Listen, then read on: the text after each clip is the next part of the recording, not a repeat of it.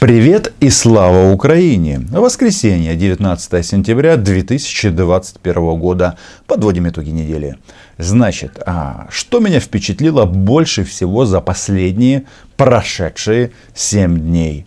И именно об этом мы поговорим в нашей постоянной рубрике «Зради и перемоги тижня». Итак, кровавые депутаты безумной России. Сегодня последний день, возможно, последних выборов в современной России. Не уверен, что Путину в будущем они будут нужны. Это свадьба российского народа со своими хозяевами гуляет уже три дня. И, наверное, это самые масштабные и откровенные выборы за последние 20 лет. Власть по-разному взбивала электоральное тесто ради такого жирного и гладкого каравая. Нас точит семя Орды, нас гнет басурман. Зачистили всех хоть сколько-нибудь неуместных кандидатов и средства массовой информации, а избирателям дали деньги и даже кое-где услышали там, где, конечно же, это ложится в общую канву, в общую линию партии. Например, губернатор Подмосковья мигом закрыл общежитие для мигрантов после того, как его постояльцы убили местную жительницу. Власть с народом. Правда, мигранты по-прежнему убирают улицы в этом месте, но это уже детали. Последним гвоздем избирательной кампании стало нет, не признание Владимира Жириновского в любви к мужской мастурбации, ну, у каждого свои особенности, а падение Apple и Google. Им сделали предложение, от которого отказаться нельзя. После ряда предупреждений и штрафов представители компании вызвали в Совет Федерации и пригрозили уголовным преследованием сотрудников – в результате IT-гиганты снесли приложение Навального о так называемом умном голосовании. Это когда выкинутые из политической жизни оппозиционеры, они же навальнисты, призывают голосовать вместо партии власти «Единая Россия» за партию власти КПРФ. Ну что может быть свободнее такой свободы слова, спросите вы? А я вам отвечу. Террористы и боевики в избирательных списках. Госдура, Госдума, нет, Госдура для всех их девиз. Если несколько лет назад кого-то поражал Луговой в Госдуме, это тот парень, который отравил Литвиненко. Ну так, по крайней мере, говорят в Лондоне.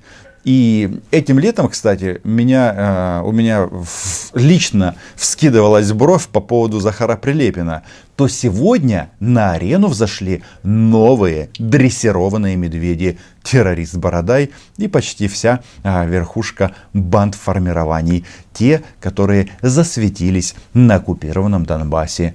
Почему там нет Петрова и Баширова? Для меня остается загадкой. С другой стороны, возможно, через пять лет этот пробел а, будет заполнен.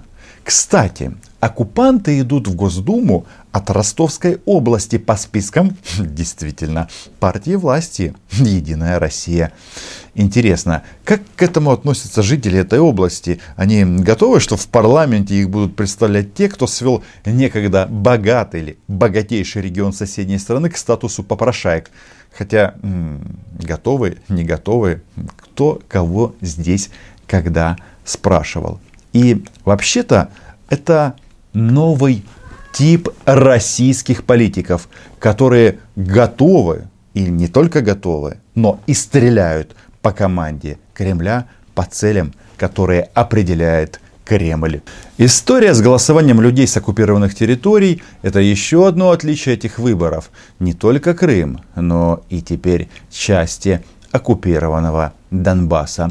Российская власть уже совершенно не стесняется и в открытую отправляет биомассу, хрустящую свеженапечатанными паспортами с двухглавым орлом, автобусами, поездами из ДНР и ЛНР.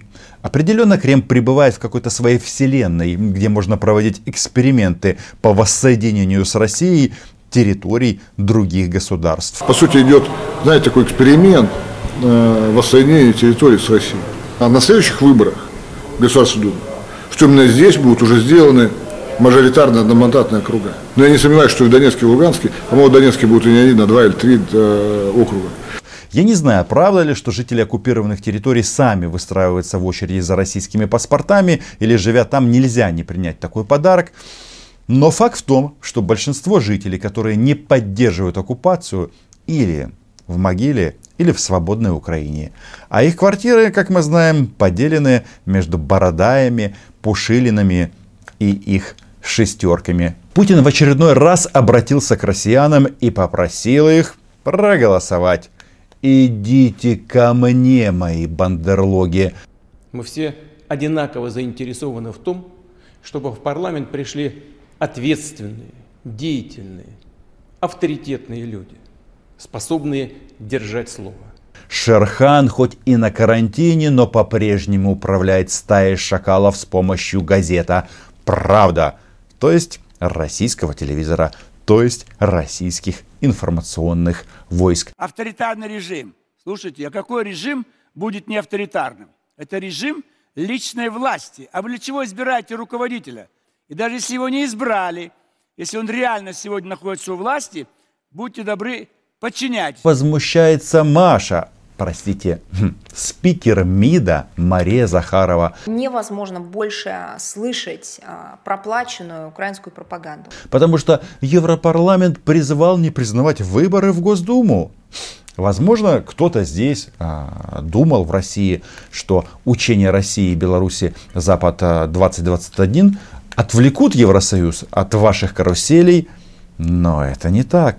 Для остального мира Россия такая же фиговая демократия, как и ваш бойцовый таракан Лукашенко. Страна, которая проводит референдумы на чужой территории под дулом автоматов, избивает пассажирские самолеты, не заслуживает доверия. Вас, дорогие россияне, препарируют как крысу в лаборатории, открыто публикуя различные доклады, как именно нужно с вами бороться.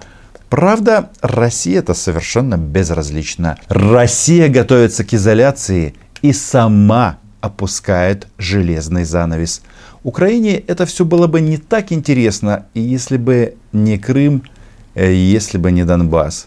И когда Владимир Соловьев с ненавистью кричит про украинских карателей и бандера-фашистов, мне вообще-то совсем не смешно.